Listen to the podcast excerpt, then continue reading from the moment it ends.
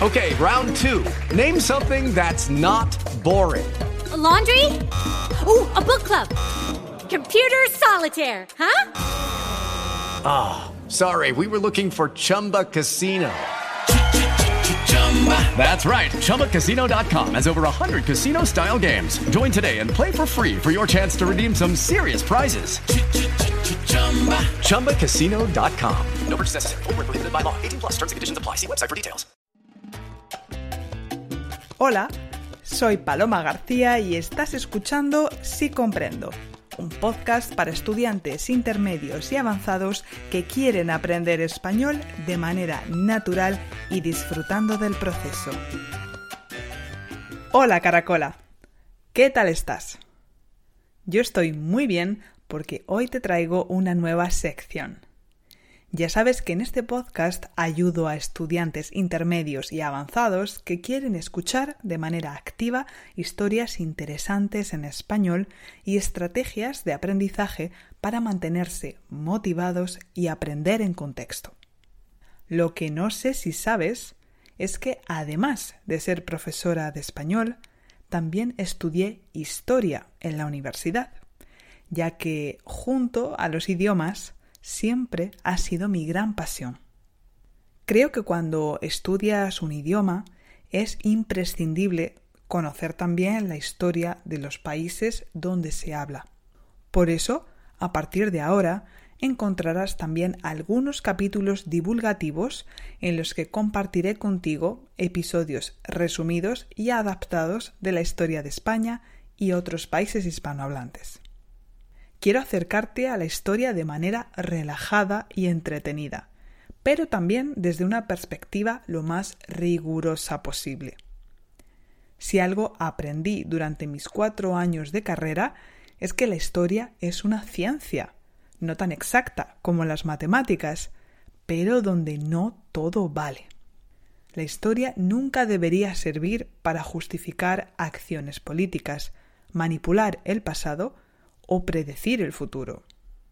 La historia sirve para darnos respuestas, pero solo las encontraremos si nos acercamos a ella con la curiosidad de un niño, sin prejuicios, con la mente abierta y con espíritu crítico.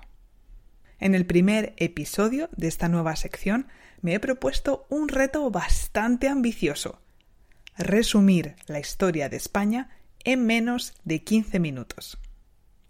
En este episodio descubrirás los periodos más importantes de la historia de España y algunos personajes históricos clave que todo buen estudiante de español debería conocer.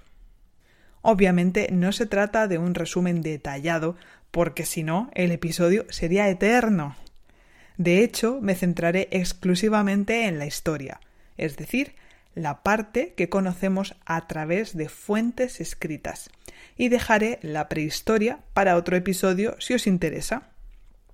Antes de comenzar, te aconsejo que si en algún momento te sientes saturado de información y sientes que has perdido el hilo, significa que no estás siguiendo la explicación, puedes volver atrás sin problema. También te aconsejo que tomes notas e intentes resumirlo para sacarle más provecho. Por último, te recuerdo que puedes descargar la transcripción haciéndote mecenas o Patreon de Si Comprendo. Tu apoyo me ayuda a continuar este proyecto al que tantas horas dedico. El abono Patreon no tiene permanencia y tienes diferentes opciones a partir de 3 euros. Pero también puedes realizar un donativo puntual a través de PayPal en mi página web. Desde aquí Muchas gracias a todos los que habéis contribuido a que este proyecto crezca, incluidas las personas que han recomendado el podcast a sus amigos o que han dedicado cinco minutos a dejar una evaluación positiva en Apple Podcast. ¿Estás listo para hacer este viaje por la historia de España conmigo? Pues súbete a la nave del tiempo porque empezamos.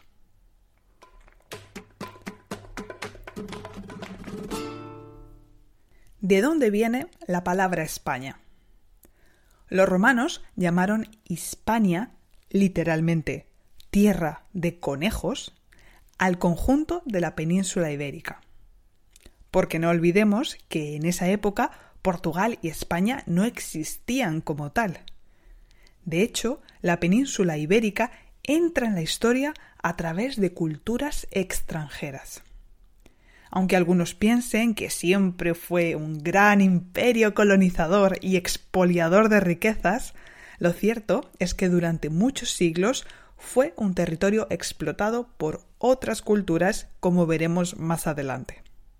El problema de las culturas sin escritura es que su historia nos la han contado otros, en este caso los bloggers de la época, es decir, los romanos.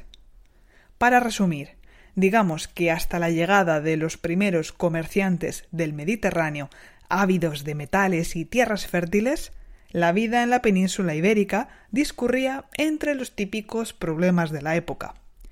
Que si este año hay malas cosechas, que si vamos a robarle al vecino de al lado, que si vamos a comerciar con este otro pueblo. La clásica vida prerromana, vamos.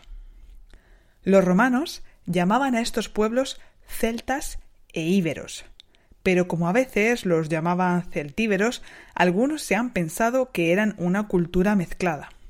Nada que ver, ya que al parecer tenían orígenes culturales diferentes. Los celtas serían primos hermanos de los bretones y los escoceses y estaban en el norte y centro de la península. Los íberos venían probablemente de África y se instalaron en el este. Por último, las fuentes nos hablan de unos tales tartesos en el sur de España y que estaban medio orientalizados. Pero esto no está del todo claro, porque estos pueblos no eran mucho de escribir, o al menos no se ha conservado. El tema es que los pueblos del Mediterráneo se empezaron a dar cuenta de que en la península ibérica había mucho más que conejos. Lo de comerciar con ellos estuvo bien un tiempo, pero llegó un momento en el que los dos gigantes de la época, Cartago y Roma, pensaron Hmm, ¿y si nos peleamos por el control de este territorio? Más de un siglo estuvieron guerreando hasta que Roma se hizo con el control del Mediterráneo. Pero los habitantes de la península ibérica de aquella época no se lo pusieron tan fácil ya que ellos querían preservar su independencia y sus costumbres. Y aquí es donde me acuerdo de cuando nos explicaban la romanización de la península en las clases de historia del instituto. La romanización fue la civilización de la península. Los romanos nos trajeron la cultura, la ingeniería, el latín, el urbanismo, tan solo tuvieron que aniquilar y someter a los pueblos que se resistieron, como la famosa Numancia. Pero oye, que esto se llama romanización y no invasión romana. Sin embargo, sí llamamos invasión musulmana a lo que pasaría más tarde en el siglo VIII después de Cristo. Curioso, ¿no? En resumen, la Hispania romana comienza a parecerse a lo que tenemos hoy en día, fundaron grandes ciudades como Hispalis, la actual Sevilla, Barceno, la actual Barcelona, o Augusta Emérita, la actual Mérida. En esa época, la península ibérica se convirtió en la despensa de Roma. Se producía y exportaba más aceite y vino que en cualquier otro punto del imperio. Y muchos emperadores, como el famoso Adriano, fueron de origen hispano-romano. Este dominio romano duró hasta el siglo V después de Cristo. Los bárbaros, es decir, los extranjeros, que comenzaban a empujar las fronteras del imperio romano, también llegaron a la fértil Hispania. Al final, los que se quedaron fueron los visigodos, que gobernaron la península durante más de dos siglos. Al principio no se llevaban muy bien con la población hispano-romana, que seguía siendo el 90% de la población y no le molaba nada ser dominada por una minoría extranjera que ni siquiera era católica. Hasta que hubo un rey, Recaredo, que pensó Bueno, ya está bien de arrianismo, me voy a hacer católico a ver si me quieren un poco más los locales. Lo que pasa es que este gesto no fue suficiente para traer estabilidad a esta Hispania visigoda. El problema de este reino es que el poder no era hereditario, así que estaban siempre a la agresca, es decir, matándose entre ellos. En esa época otro gran imperio se estaba expandiendo por Oriente, el imperio musulmán con capital en Damasco. Así que los musulmanes del norte de África dijeron Oye, ¿y si seguimos expandiéndonos hacia el norte? Total, solo nos separan quince kilómetros y he oído que los visigodos se la pasan discutiendo.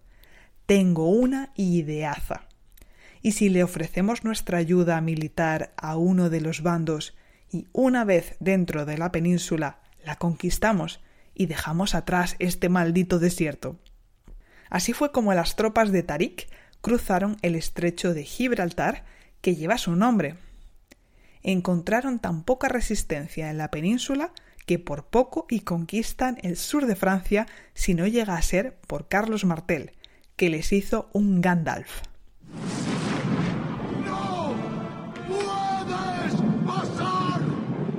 Conquistaron toda la península ibérica menos el norte, que siempre han sido muy suyos. Se estableció una división entre los reinos cristianos y los musulmanes, la marca hispánica, y así comenzó una de las épocas más florecientes de la historia de la península ibérica y de Europa, al Andalus. Una tierra de intercambios, a veces culturales y comerciales, y otras veces mucho más sangrientos, pero desde luego una larga etapa de ocho siglos que junto con la romana definió la esencia de lo que es hoy la península ibérica. Podría dedicarle un episodio solo a este tema y probablemente lo haga más adelante porque es un tema que me apasiona.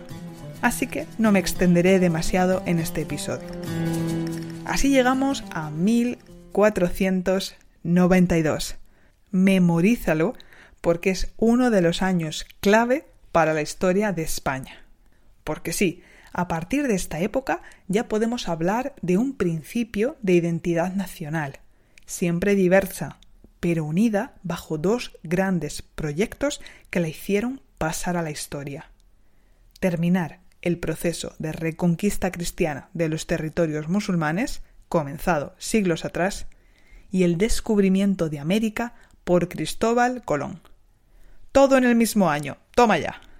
Estos reyes católicos no bromeaban. Sin embargo, también fue el año de la expulsión de la comunidad judía en España.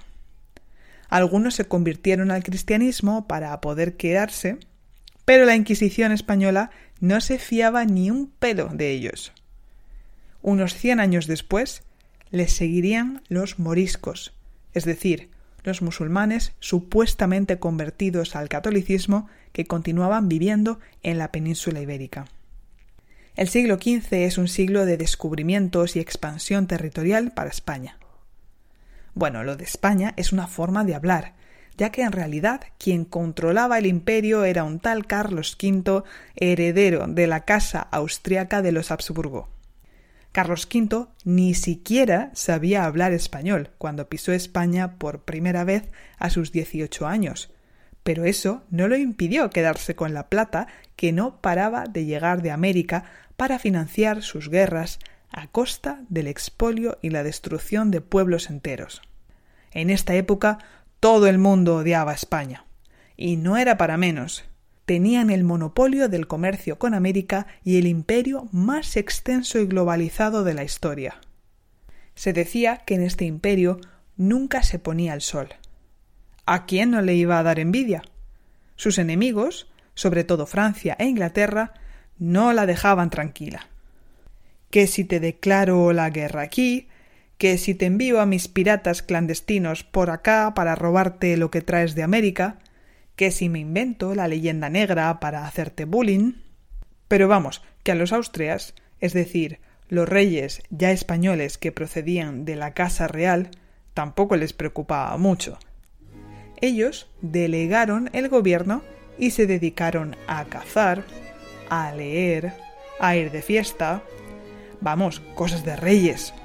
Mientras el pueblo se moría literalmente de hambre, una enfermedad crónica que llega hasta nuestros días empezó a instalarse en el gobierno de España. La corrupción y el mal gobierno. Como se suele decir, quien mucho abarca, poco aprieta. A partir del siglo XVII, el imperio español es tan grande que se sale de control. Además, la monarquía española entra en crisis. El heredero de la Casa de Austria que gobierna España, Carlos II, es un rey frágil y enfermizo. La causa, la endogamia entre las dinastías europeas. Cuando muere sin descendencia, comienza una guerra en Europa para quedarse con España. Los ganadores fueron los Borbones de Francia y de aquí viene la monarquía española actual. Felipe V toma las riendas del imperio español, cada vez más reducido, y cuando llega a España decide que va a centralizar y a modernizar el país para que se parezca a Francia según las ideas de la Ilustración. Y aquí comienzan a tensarse las relaciones entre Francia y España, hasta que pasa algo que les dará a los franceses mala fama en España para siempre. En 1808, Napoleón, el famoso Napoleón, invade España. Pero no lo tendrá nada fácil, como se encargó de representar el famoso pintor Goya en sus cuadros. Después de cuatro años de guerra de independencia, regresa el rey Fernando VII, pero el país ya no es el mismo. Los liberales ilustrados han redactado una constitución. ¡Qué poca vergüenza! ¿Qué será lo siguiente? ¿Una democracia? Durante todo el siglo XIX, los liberales y los absolutistas se alternan en el poder. La sociedad se divide entre el sector más tradicional y católico y la emergente burguesía que quiere también su parte del pastel. Por si fuera poco, un colectivo más se unirá a la fiesta, la clase obrera. Y no contentos con esto, las colonias americanas comienzan a independizarse de la madre patria. España va cuesta abajo y sin frenos. Con este cóctel Molotov comienza el siglo XX español, en el que España se libró de participar en las dos guerras mundiales, porque bastante tenía con lo que tenía, pero que estará marcado por un conflicto que aunque solo duró tres años, parece que aún no ha terminado. La Guerra Civil Española. Esa guerra que comenzó con el golpe de Estado del general Francisco Franco para acabar con el gobierno de izquierdas de la Segunda República. Un ensayo de la Segunda Guerra Mundial para Alemania que apoyó a Franco y Rusia, la única potencia que ayudó a la Segunda República y que terminó con la victoria de Franco en 1939. Así comenzaba la dictadura más larga que ha vivido España construida sobre el silencio de los más de 100.000 desaparecidos que aún duermen en las cunetas. Sí, España es el segundo país con más desaparecidos del mundo después de Camboya. 36 años de dictadura eternos que terminaron con la muerte de Franco en su cama. No hubo juicios, ni perdón, ni transformación. Las élites del franquismo se infiltraron como ratas en la nueva democracia bajo la protección del heredero de Franco designado por él mismo, el rey Juan Carlos I, el padre de nuestro actual rey Felipe VI. Una transición democrática pacífica, ejemplar o casi, que solo se explica tras esos casi 40 años de sometimiento disfrazado de progreso de sol y playa. Pero cuando una herida no se cura bien, suele doler cada cierto tiempo. Y en esa seguimos los españoles del siglo XXI, polarizados en las instituciones corruptas, acomplejados como país de segunda en Europa, pero eso sí, siempre optimistas en los bares curándonos las heridas que las mentes secuestradas por la dictadura aseguran que están cerradas, pero que no paran de abrirse en un ambiente de tensión política, de corrupción generalizada y de crisis económica interminable.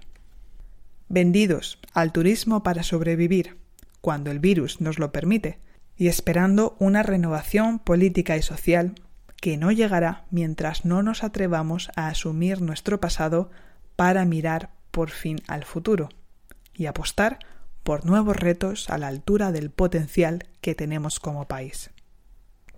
Espero que con este episodio hayas podido conocer un poco mejor mi país y su historia, más allá de la visión estereotipada que la mayoría de extranjeros tienen de España.